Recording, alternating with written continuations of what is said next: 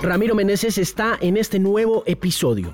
30 años después de Rodrigo D. No Futuro, el actor, director y músico colombiano deshace los pasos y conversa sobre la vida en el barrio, la anarquía, los uniformes, la batería, la comunidad clandestina del rock en Medellín y cómo se convirtió en el punk más famoso del país, con un papel que originalmente no iba a ser suyo, pero que terminó siéndolo por simple convicción uno de los más importantes y queridos actores de Colombia, Ramiro Meneses, está en este episodio de El Podcast por Canal 13.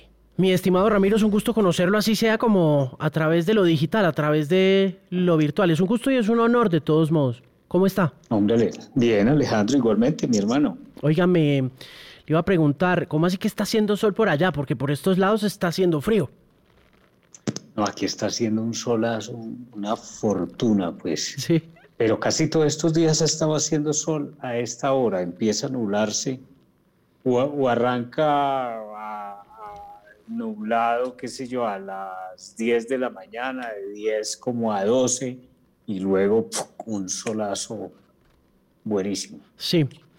Que usted aclimatado ya completamente a Bogotá, me imagino. Le gusta el clima, le gusta un poco la, la diversidad y el temperamento de esta ciudad en términos climáticos o no? No, no tanto, no tanto. me, me, gusta, lo único que me gusta del clima frío es que te permite usar ropa, que te permite combinar elementos de ropa, eh, accesorios, utilizar eh, desde bufanda, chaqueta, sombrero, eh, eso lo, eh, gabardinas, o te, permite como vestirte, como te arma como todo un look, eh, pero de resto no, no, no me gusta, ¿no? El, frío me, me, me cuesta mucho, lo que pasa es que pues este es el lugar donde trabajo, en el que llevo viviendo muchos años. ¿Cuánto tiempo lleva viviendo en Bogotá? Desde el 87 que llegué aquí. ¿Y usted por qué llegó a Bogotá? ¿O cómo llegó a Bogotá? ¿O las anteriores, ambas? No, no, yo llegué a Bogotá a conciencia de que quería trabajar en, la televisión. Eh, no sabía muy bien en, qué. La primera opción fue trabajar como asistente de algo, de luces, de sonido, de, de cámara pero eh, también había la posibilidad de, de estudiar algo de, que tuviera que ver con arte dramático y terminar actuando en televisión.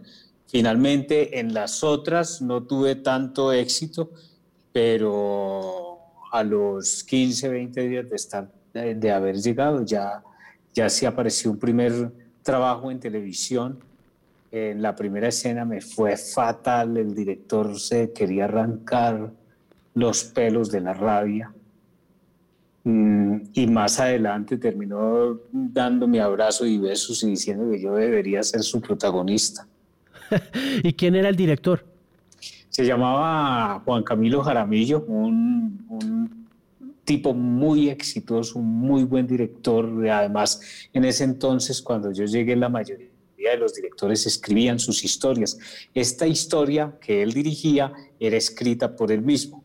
Y yo recuerdo que lo conocí en un apartamento, en una rumba, y, hubo como empatía y él me dijo, voy a escribir un personaje para, para, para ti.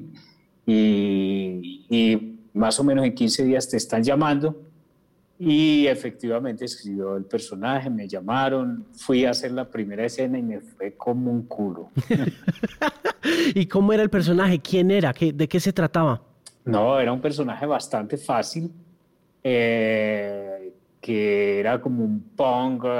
Aquí tenían la, la, la, idea del punk asesino, no del punk músico, sino que todo el que, el que tuviera corte o alguna cadena o, chaqueta, para ellos era un, delincuente más o menos. Entonces este punk era, era, era la típica idea de lo que pensaban que era ser punketo, ¿no? Hmm. ¿Cómo llega usted al punk? ¿Cómo entra usted al punk? Yo entro en un proceso grande, como hacia los 12, 13 años, yo eh, empiezo a escuchar rock mm, luego el rock pesado, luego el heavy metal o heavy metal. Y, ya más adelante llegaron varias tendencias, ¿no? Llegó el trash, llegó el metal, llegó el hardcore, llegó el punk. El punk ya había llegado cuando yo escuchaba rock, pero eh, no había mucha información porque los discos que llegaban y las cosas que llegaban eran muy, muy pocas y pues no, no era algo tan nuevo que no le gustaba a todo el mundo.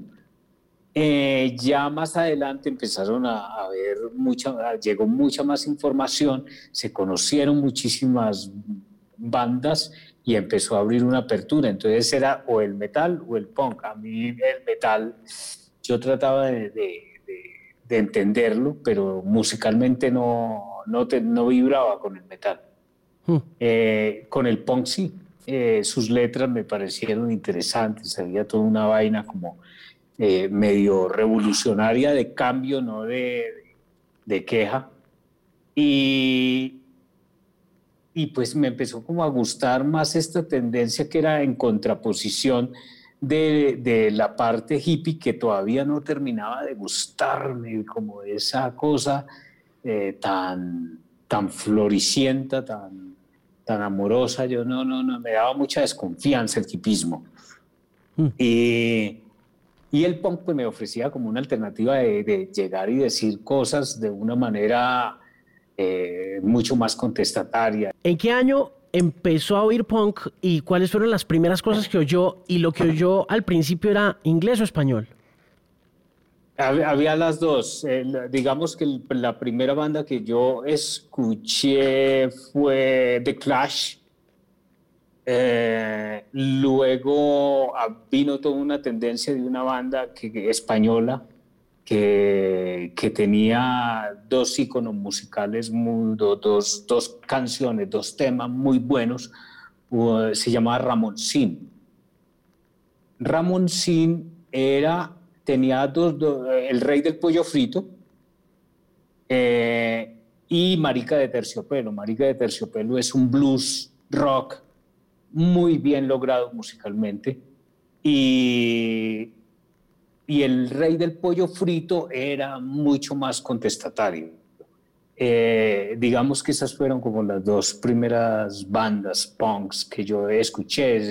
te estoy hablando de año, yo creo que eso era 80 más o menos, 80, 78, 78, 80, en, esos finales del, del, del, del 70, mejor dicho es en el mejor, es el momento más importante del punk. O sea, es el momento en el que estalla el punk. Es un momento importante. Eh, desafortunadamente no había mucha información y tocaba conformarse con un pedacito de algo que te contaran en los periódicos. Eh, la radio no hablaba del punk, eh, las emisoras no hablaban del punk, pero se sabía que estaba que había una corriente que, que, estaba llegando muy fuerte, que tenía unos personajes como los Sex Pistols, eh, pero, pero no se sabía mucho y todo lo que se sabía eran mitos. Entonces, cuando se hablaba de Sid Vicious, eh, se hablaba de un personaje que nadie conocía. Y, y, y, de alguna manera todos terminamos copiando una cantidad de información que de pronto era más desinformación que información. Hmm. El punk también se alimentó mucho de la, pues por el lado británico, sobre todo mencionando a los Pistols y a los y a, y al, a The Clash, como de la desesperanza posterior a, a, la como a la Segunda Guerra, ¿no? Como que uno lee mucho en los tratados de historia que el punk eh, finalmente fue una respuesta de la juventud a un futuro que no se les cumplió. Y es curioso que, que, haya pasado de la misma forma en, estos países, ¿no? Que, que, se haya cumplido también como esa premisa de lo punk a partir de la llegada a la ciudad de Medellín, ¿no? Lo que pasa es que estamos hablando de mundos obreros, de mundos de, trabajadores, eh, con otro tipo de oportunidades. Es la oportunidad de trabajar eh, con uniforme, de, de, poder hacer del uniforme una prenda de vestir cotidiana, eh, demostrar con símbolos eh, la opresión, eh, demostrar con cadenas, con candados, con, con, con tu forma de ser o de vestir o de llevar el pelo, mostrar un poco la inconformidad y mostrar que no, no necesariamente hay que ser agradado, agradable para todo el mundo. Eh, viene de muchas cosas, viene pues de, de, de, la parte obrera, pero también tienes toda la razón, viene de esa parte de la Guerra Fría, eh, viene de una época en la cual no hay trabajo, mm. la, gente, la gente viene de una recesión grandísima, eh, el paro, las protestas, eh, viene después de la guerra de Vietnam, la gente ya no quiere estar en el ejército, no quiere ir a guerras, no quiere, no, no quiere sentirse utilizado por, pues como por el sistema. Claro. Y nosotros cuando esto llega a Medellín, pues llega también como una oportunidad de ser diferente, porque pues lo, los, digamos que la parte hippie, la parte armoniosa ya se había vivido con con unas bandas y con, uno, con los nadaístas y con que de alguna manera era lo mismo de otra forma. Y, y, pero dejaba como esa cosa, pues ese olor a sándalo y a incienso durante todo el día que, que miércoles, como, como que necesitaba un movimiento mucho más fuerte que el simple olor a, rosas y los vestidos llenos de hongos, a manita muscaria, pintados. Y, no sé, nosotros, nosotros, hablo de nosotros porque éramos un grupo muy grande, los que empezamos con, el, con todo el rock pesado, que no era Pink Floyd, eh, pues empezamos como a necesitar otras, otras oportunidades, otras cosas, de, otras maneras de decir la, la, vuelta, de, de, no, no estaba funcionando el amor, mejor dicho. Hmm. El amor no estaba funcionando, no estaban funcionando las formas en las que nos estaban tratando de dar ese, ese aprendizaje, no estaban funcionando las flores, lo único que se veía era eh, desesperanza, miseria, asesinatos. Eh, lo único que se veía en Medellín de aquel entonces era problemas, era, no era lo, lo, bonito, eh, ni la paz, ni el amor que te había pintado el hipismo. Hmm. Mm. Le iba a preguntar por los uniformes. ¿Alguna vez usó uniforme? No, no. Eh, cuando lo usaba siempre lo usé a, conveniencia, lo usé, digamos, en el colegio si tenía la camisa de educación física, yo trataba que en lo posible eh, tuviera algún tipo de problemas, estuviera descosiendo, eh, que, terminara de mangas sisa, pero, pero, pero me costaba, me costaba muchísimo. Yo prefería tener algo que, no, que, me, que me sacara de la comodidad del uniforme, eh, la pantaloneta más grande la camisa exageradamente grande o exageradamente corta o, hacerle alguna modificación o ponerle algo que me costaba, todavía me cuesta mucho el uniforme, no me gustan las agremiaciones, no me gusta pertenecer a sociedades, no me gusta eh, pertenecer a ideas en común. No me gusta defender causas en común, no, no, no, yo lo hago de manera individual, o sea, si yo voy a a pensar en el bien de los animales, yo lo hago yo solito, no, necesito la ayuda de nadie ni la complicidad de nadie para defender un, perro, un gato, mm. el derecho de un animal. Es un anarquista por, por esencia. Toda la vida ha sido así, por eso de pronto encontré en el punk una posibilidad de y más que anarquista, yo creo que más es como un nihilismo, eh, no sé, algo me inyectaron en el ADN que me volvió un poco escéptico eh, frente a, las corrientes de los seres humanos. O sea, yo cada vez estoy más seguro de que toda buena acción tiene su castigo por algún tipo de efecto, por algún tipo de causa, y lo vemos hoy día. O sea, no es posible que en un momento en el que estemos, estamos viviendo, los médicos que son supuestamente los, los, los, que nos están salvando, pero si el médico vive en tu edificio o, en, o cerca en tu zona, se empieza a ver como un enemigo más, como alguien eh, que tiene ya el patógeno. Es, somos muy extraños, no, no convivo muy bien con, con, con la manera eh, en la que ven los seres humanos esto que se llama vida. Hmm. ¿Qué despierta su escepticismo? ¿Cuál fue ese catalizador o ese gatillo de, la vida? Porque obviamente eh, hay muchas cosas y muchas ideologías o maneras de pensar de uno que nacen de algún punto en la vida o siempre fue así desde niño, siempre fue escéptico de mm. niño. No, yo creo que es que es fácil. Mira, cuando antes, por ejemplo, cuando eh, yo, yo, yo crecí en Manrique, yo no, no crecí en Manrique y, y, en, y en, la costa. Cuando yo llego a, a Medellín, eh, me encuentro con la ciudad y la ciudad es, es impresionante. La ciudad es, está rodeada de personas que son inclementes a la hora de de pasar por encima del otro. Y yo, yo recuerdo muy bien, eh, eh, por ejemplo, para subirse a un bus era, era, era como si solo existiera un bus, ¿no? Y en ese bus, que era para 30 pasajeros más o menos, o 60 parados y 90 como pueden y todo el mundo empuja y todo el mundo quiere entrar y todo el mundo quiere estar por encima de los demás y se metían poco por la ventana o se iban colgando del bus. No sé, yo creo que son muchas las razones que le muestran a uno eso, porque además es simplemente un trabajo de observación, el, el poder ver que es tan opresor el oprimido como el opresor.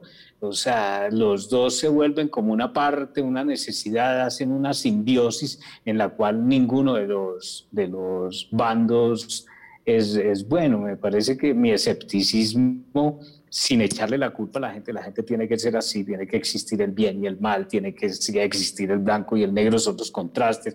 La gente feliz es una mierda, eh, la gente que es infeliz también es una mierda. Eh, entonces, cuando, cuando tú te das cuenta que los seres humanos tienen unas condiciones en las que no son capaces de vivir consigo mismo, entonces inventan el amor. Y bajo el amor, entonces estamos cobijados los que queremos pensar que, que podemos hacer eh, eh, bien. Bueno, son, digamos, son, son muchos, muchos los análisis que, que, yo he hecho como para, para tomar una, una decisión pero, pero creo que lo hice muy acertado, no participo en política, por ejemplo, no me, me pierdo amigos, amigos que están en la política, pierdo amigos senadores, pierdo, pierdo oportunidades de estar en la política, pierdo oportunidades de hacer cosas en la política, pierdo oportunidades para ser político, pero, pero no pierdo la oportunidad de, de de hacer el bien desde, desde mi alma, desde lo que yo soy, mm. no, no de una manera como, no sé, no, me cuesta ser oportunista.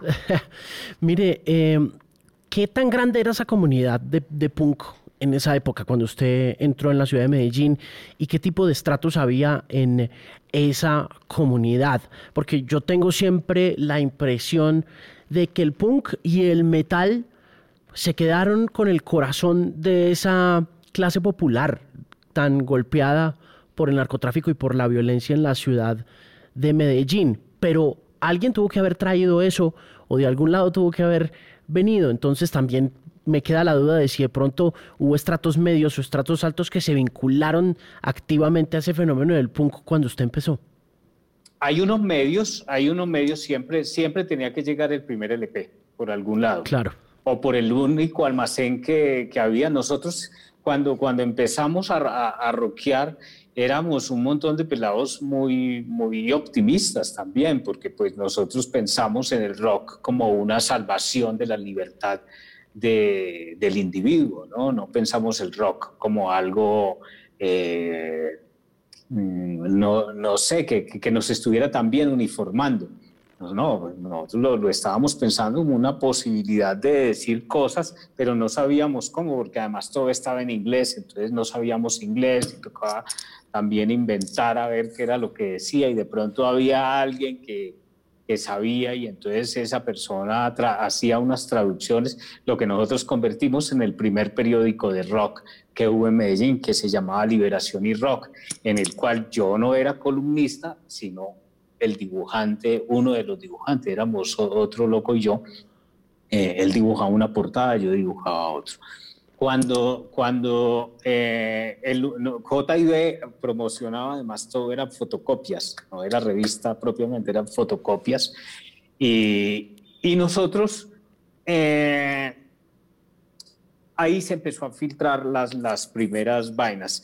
Digamos que en, eh, en Manrique, Manrique, más hacia los cerros, eh, está como una, un tipo de, de, de, gestores del rock, ¿cierto? De ahí venimos un combo, más o menos yo le calculo que perfectamente uniendo varias cuadras a la redonda, eh, agarrando de Guadalupe a la 40 y punta hacia luego hacia abajo, hacia la 45, que, que, es una calle muy famosa, hacia, hacia la zona de la estatua gardeliana y de la casa gardeliana. Ahí yo calculo, no, no sé cuántas cuadras habrán ahí, pero entre todo este combo y este parche habían perfectamente entre, entre unos 70, 100 personas locales y más o menos unas 300 personas uniendo todas las, las comunidades de rockeros. Ojo, los rockeros nunca, nunca, nunca tenían que ver con la delincuencia. Eh, todo era rock, puro rock. Cosa que todavía, mira que, que, que los grandes sobrevivientes de toda esa época son entre músicos y rockeros de, de, de, aquellas fechas. Hmm. Eh, pero eh, de todas maneras en eso hay, hay ciertos comportamientos sociales, por no llamarlos clases, en los que eh, alguien tenía una persona que vivía en los Estados Unidos y que le, que le mandaba y eso permitía que se intercambiaran discos no solamente a través de JB, JBC creo que se llamaba, JIB, mm, porque los discos eran carísimos, cada acetato costaba una barbaridad y, y, tocaba comprar lo que llegara, no, no lo que uno quería, porque, bueno, nuevamente no se conocía mucho sobre sobre las bandas y lo que llegaba y las cosas nuevas eran muy difíciles de asimilar. Cuando llegan eh, las primeras bandas de, de, punk y de metal eh, en acetato, ah, no, llega primero una oleada de bandas como de, no sé, como de un metal que apenas estaban haciendo, de Raven, eh, ¿qué, otra banda había en aquel entonces Merciful Fate, eh, Ungo, bueno, ahí había varias posibilidades de unas bandas que, que ya no era el, el, cuatro cuartos convencional, sino que era una música como ceremoniosa, ¿no? Pero como dark, toda oscura. Eh, pero todo esto ya llega porque entonces eh, alguien tenía un amigo o en Envigado o en el poblado que tenía mucha música. Realmente para ser aceptado en cada comunidad lo que se necesitaba era saber mucho de música o tener LP. Si tú no tenías LP, si no tenías un LP, te, te tocaba conformarte con cassettes y al conformarte con, con, cassettes, pues entras en otro, la pirámide ya, no, no, no estás en la pirámide de arriba, sino abajito, y si tu cassette era de o grabado no de directamente del LP, sino de cassette a cassette, eh, pues vas quedando más en el piso. claro, claro, claro, yo me acuerdo de eso, sí. es una chimba, ¿no? Una chimba, una, una putería, o sea, ojalá hay uno, uno porque no puede retratar realmente cómo era la pero todo era lleno de, de castas, había unas castas, como el pelo largo, si uno, si uno no tenía el pelo largo, pues, y si, lo tenía muy, muy largo, quería decir que eras más libre, que tenías una, una familia eh, y que podías, eras un rebelde más grande, porque además tenías un colegio que aceptaba que tú te tuvieses el pelo así de grande, largo, y, y, bueno, uno se cuidaba más el pelo que cualquier otra persona. Yo recuerdo que yo tuve el pelo más abajo del ombligo y, y, Pantene no me, no me auspiciaba, ni palmolive. Mire, pero, pero tenía el pelo largo, pero era punk. Eh, no, acuérdate usted, que usted empezó rockero. Muy, muy rockero. O sea, usted empezó rockero, sí, sí.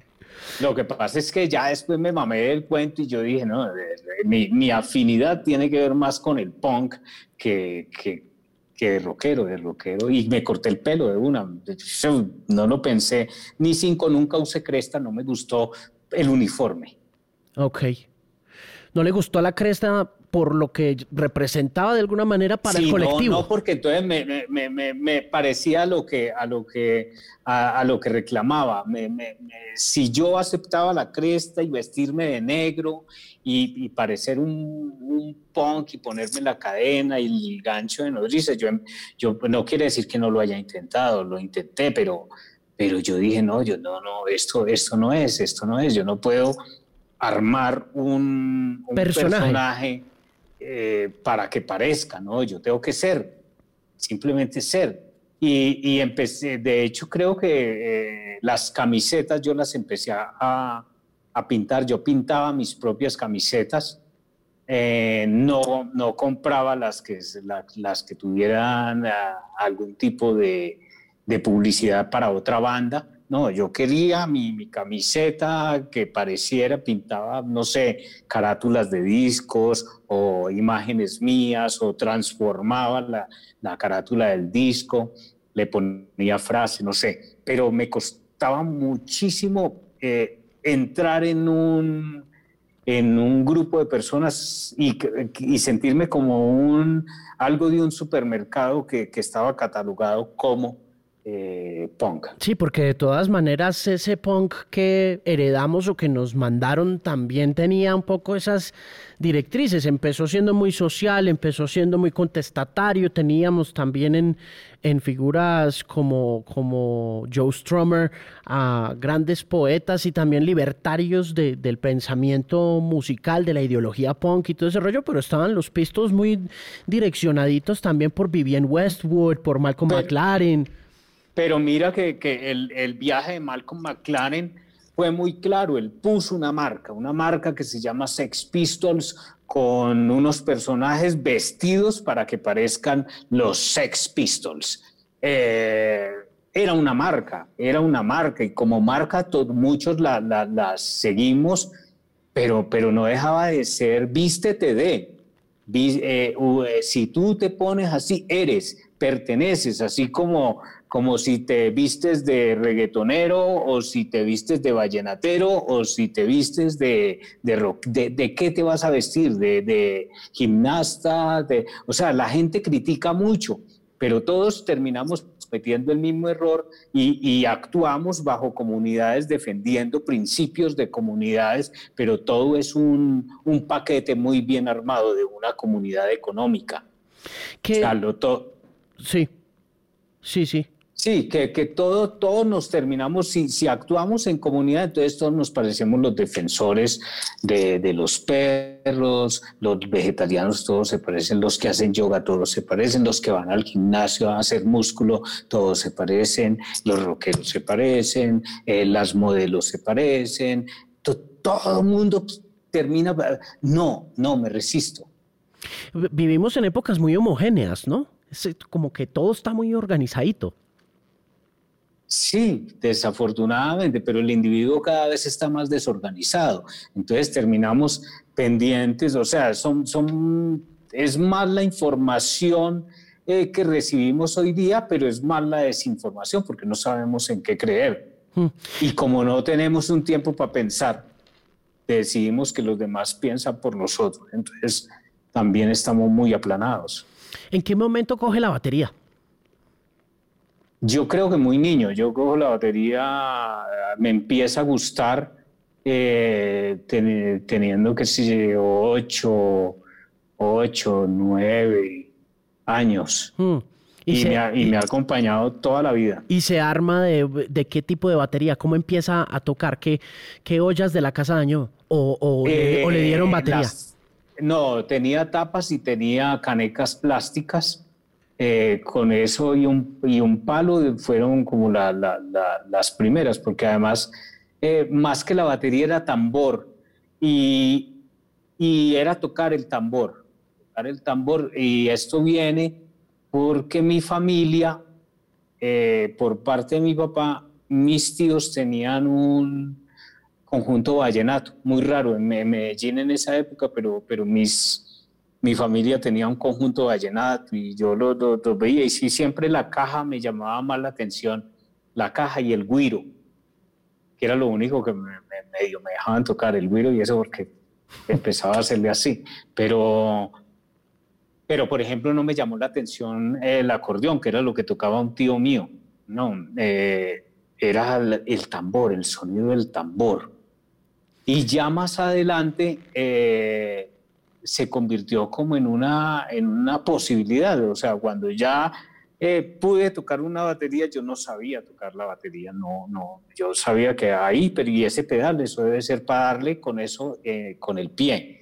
Y, y es este plato que está aquí, pues esto debe ser para pegarle al plato.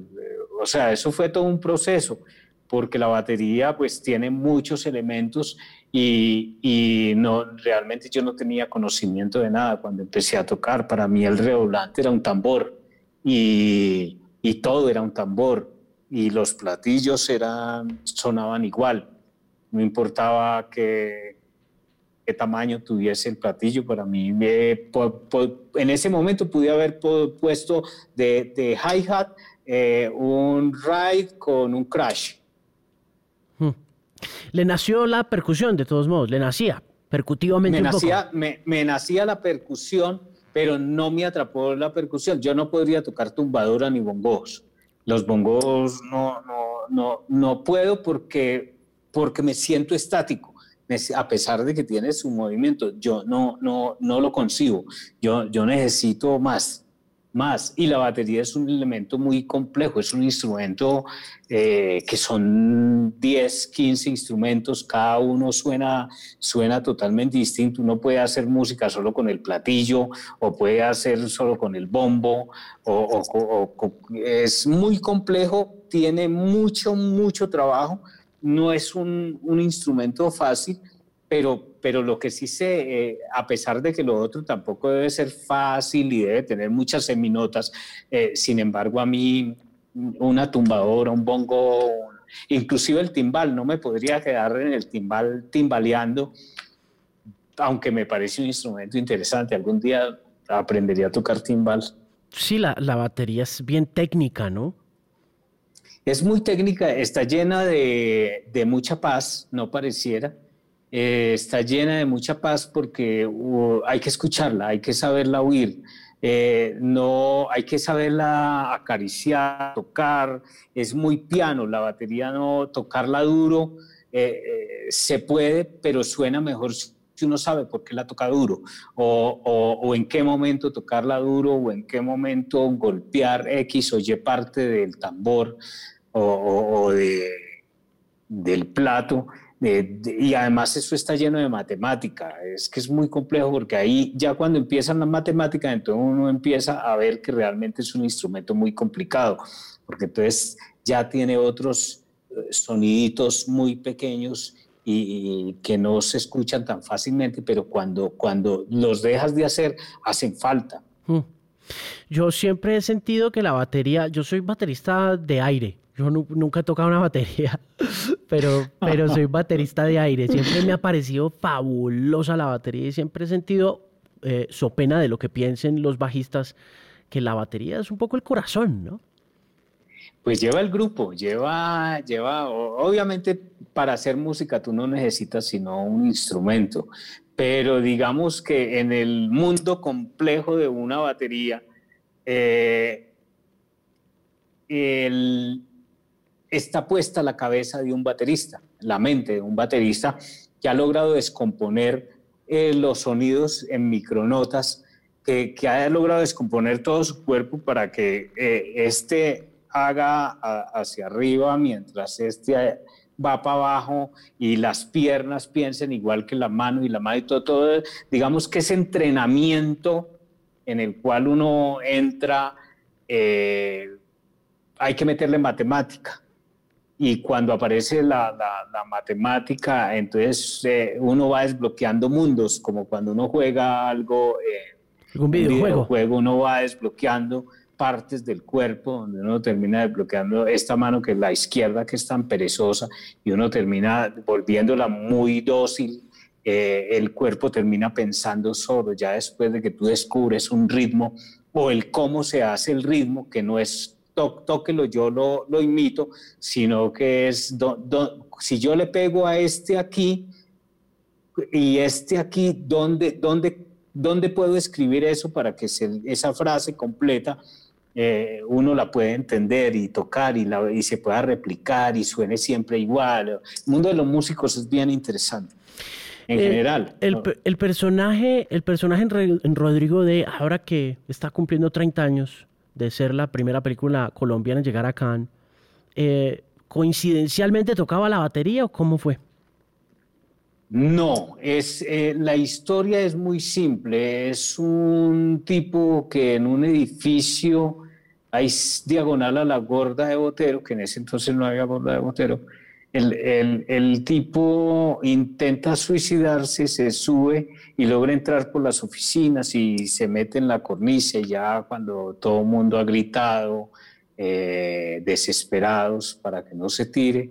Em, Abajo la gente grita que se tire, otros que no se tire, cada quien eh, lo hace a su manera. Entonces esa crónica sale en el periódico El Colombiano. Esa es la historia de cómo empezó. Eh, a esa crónica eh, le es de interés a, Víctor y, a Fernando Calderón. Se, se hacen una historia para cine en donde eh, a este tipo lo salva una, la empleada doméstica del, del, piso eh, de oficinas. Ella eh, lo logra convencer que no se tire, diciéndole que pues ya que se va a tirar porque no se tiran los dos y que si él se tira ya se tira alguna vaina de esas. Esa era la historia inicial. Yo no, yo no iba a ser Rodrigo de ello, yo simplemente fui a acompañar a un amigo.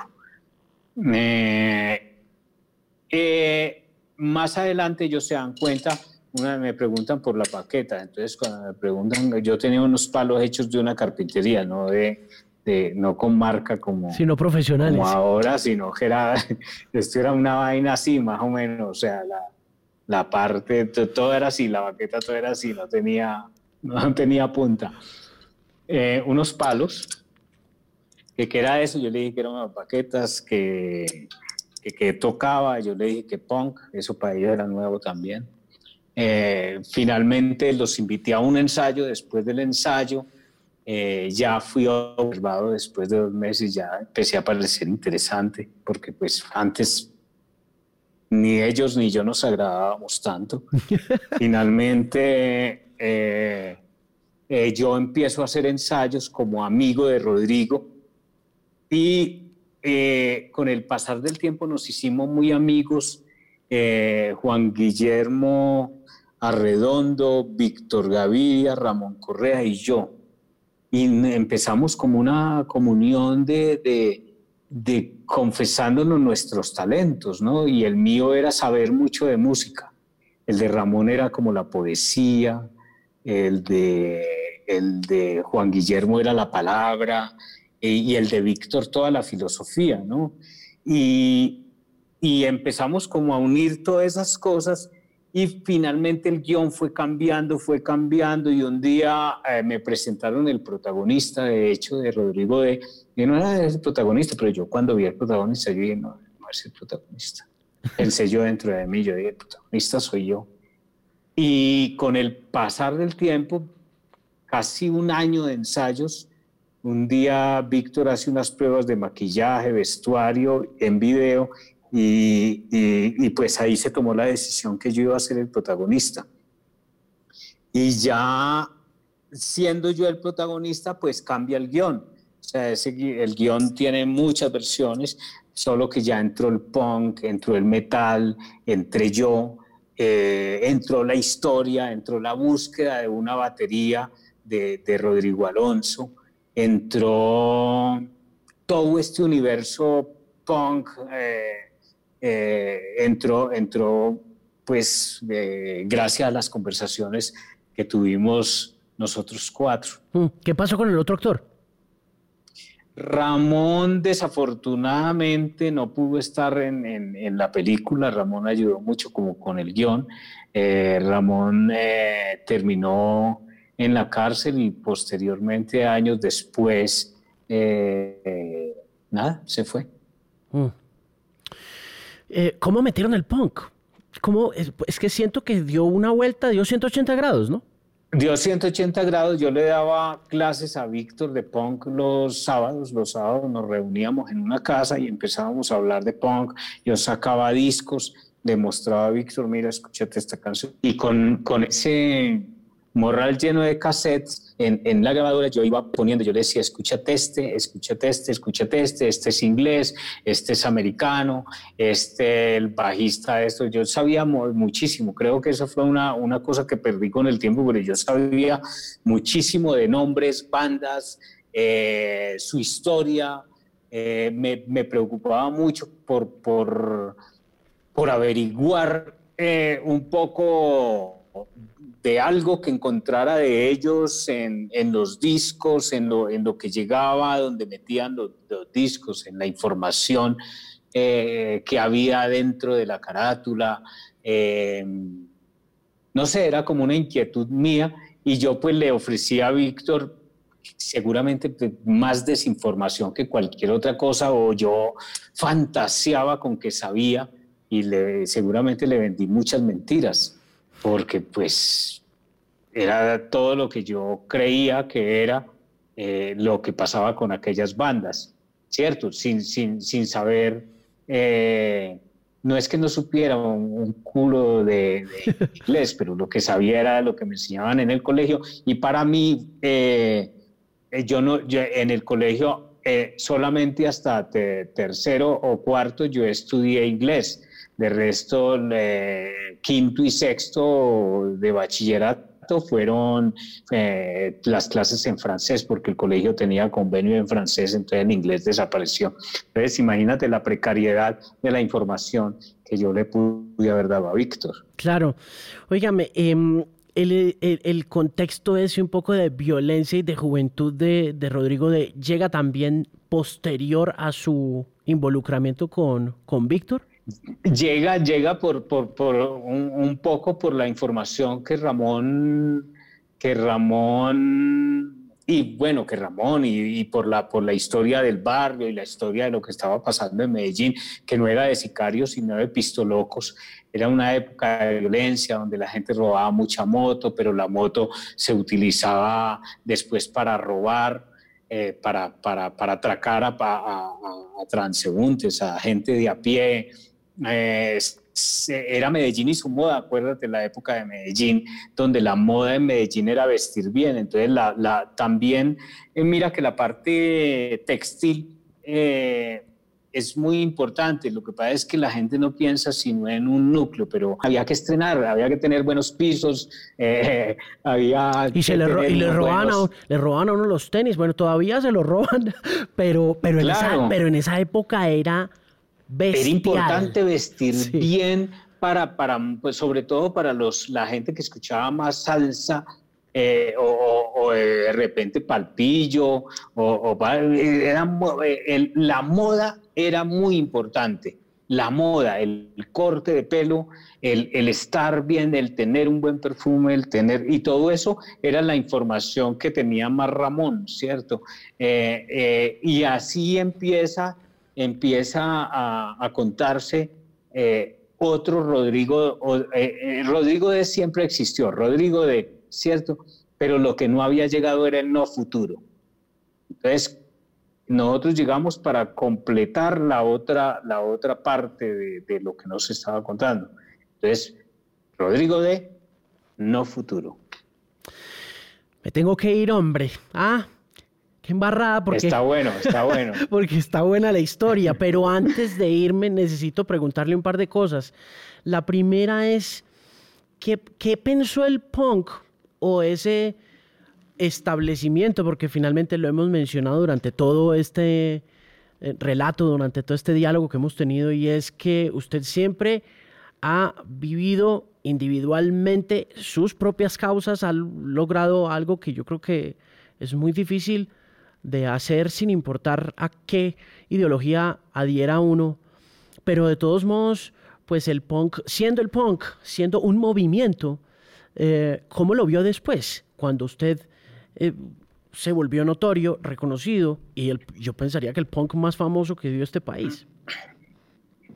Yo pienso que causé mucho esquemor, pero es que la gente, la gente no es feliz viendo individuos, la gente es feliz viéndote empastelado en un, en un grupo, viéndote metido dentro de, de un gremio o, o, de algo. Yo viví mi vida, yo siempre he tratado de vivir mi vida.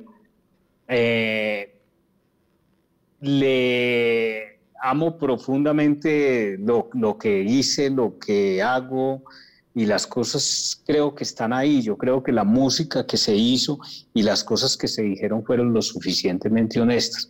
Cuando yo llego a la, a la televisión, a un medio más visible que la televisión, pues muy, muy complicado, pues seguramente es muy extraño, ¿no? Un punk que detesta el sistema, que no sé qué, que no sé cuántas, llega a la televisión, entonces ya no es punk, ¿cierto?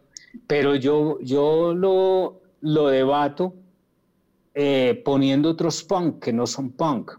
Bukowski, por ejemplo, pero entonces habría que leer Bukowski.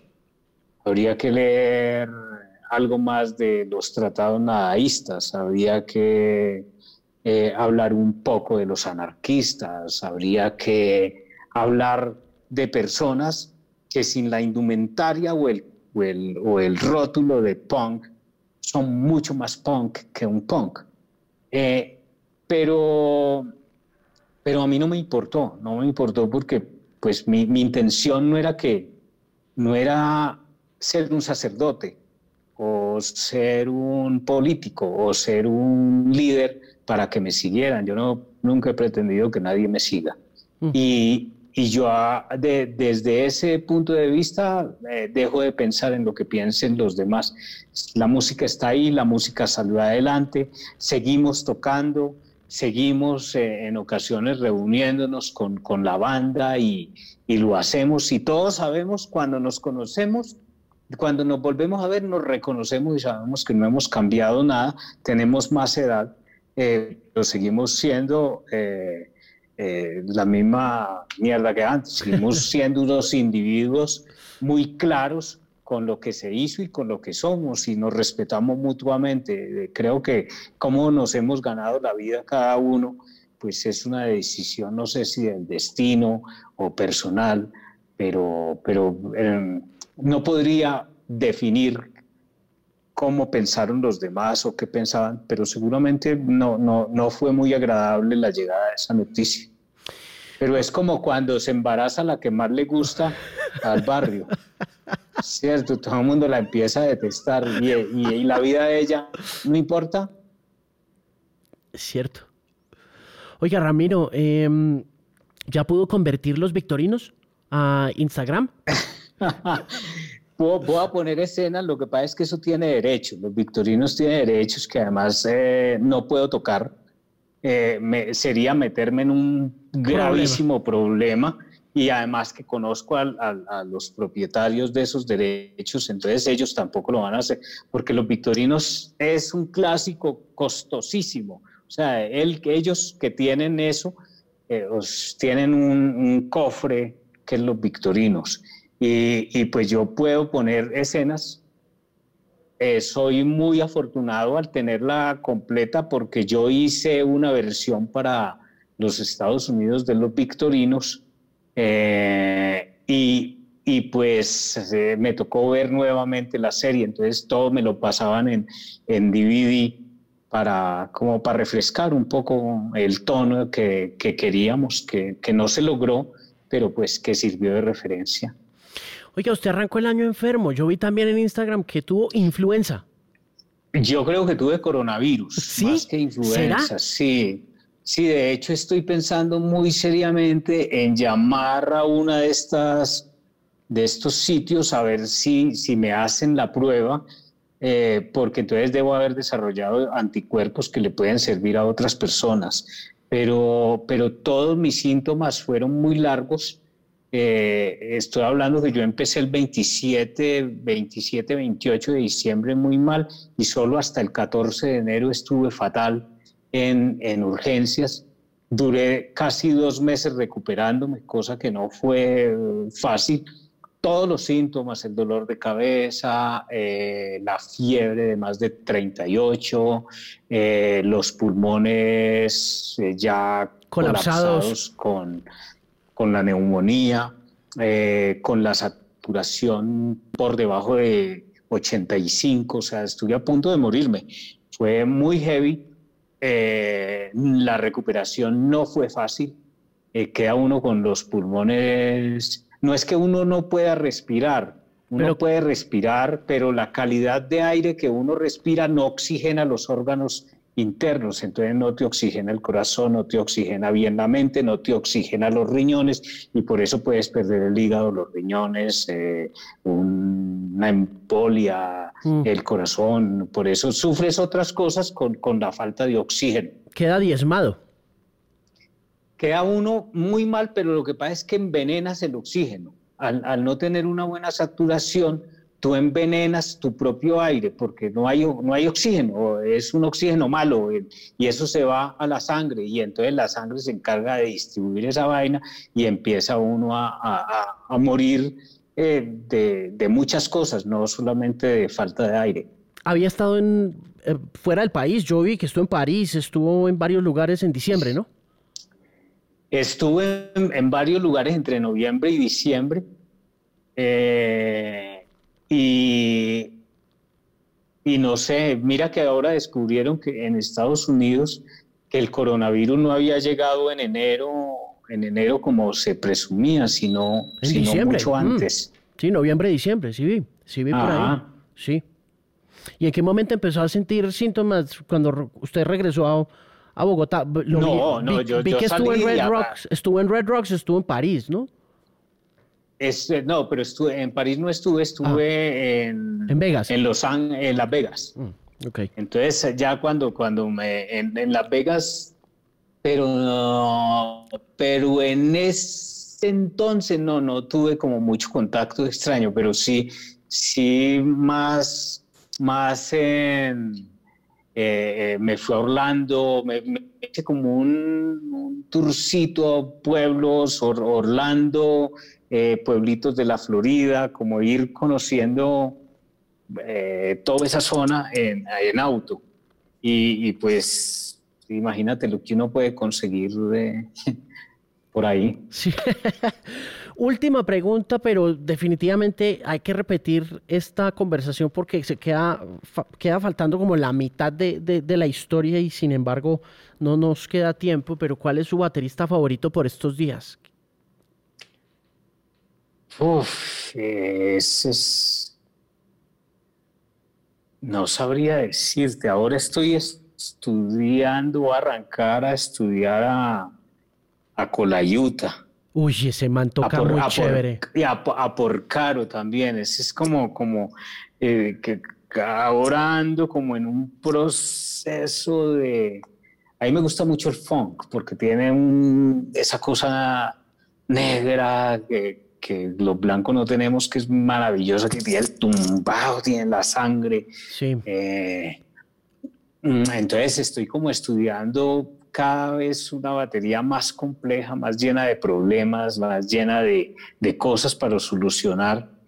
Y, y, pues ando, ando como en eso, pero soy muy malo para retener eh, especialistas en la batería. Hay gente muy, muy buena, muy Jojo Meyer. O sea, hay, una cantidad de de bateristas muy, muy grandes, muy tesos, que, que, seguramente uno nunca será. pues Colayuta y Porcaro son un muy buen punto de partida para una exhaustiva investigación y yo le voy a dejar dos nombres también para que, para que se entretenga. Uno de ellos que se murió ayer, que es Tony Allen, el baterista de Felacuti. Tony Allen, sí señor. Ese, personaje, ahí estaba oyendo el disco que publicó en febrero, tremendo disco el de ese señor. No, es que hay una gente, muy tesa, muy tesa. ¿Viste, viste ahora en, el concierto de Scorpions en White Snake, un baterista de 70 años que uno dice, mucho... no, lo, vuelvan a traer, es una humillación. eso es mucho concierto el que se fajó Scorpions acá, ¿no? Sí, siendo mucho, mucho más grande White Snake con, con, con su concierto, ¿no? Como que ahí yo, yo sentí que Scorpions, yo ya lo los había visto, pero ahí ya los sienten muy mermados. Pero la otra banda, que, que muy pocos la, la conocían, eh, sin embargo, rescató, yo te digo que yo hacía rato no veía tocar una banda tan bien como esa, un clásico maravilloso. Me gustó más que Scorpions. Eh, le dejo el otro, Yusef Days. Se lo voy a poner en un comentarito en Instagram para que lo busque, que tiene un disco. Mándamelo, mándamelo. Es que salió hace un par de semanas. Yo, yo te creo que tú sabes bastante. Oiga, Ramiro, gracias por tomarse el tiempo. Le mando un gran abrazo. Espero conocerlo personalmente muy pronto. Y de nuevo, es un placer y un honor, un orgullo conversar con usted aquí en esta edición del podcast por Canal 13. Dale, Alejandro. Quedamos conectados, hermano. Y, y claro, cerveciamos. Hablamos. Mucha suerte. Chao. Chao. Suerte. Gracias.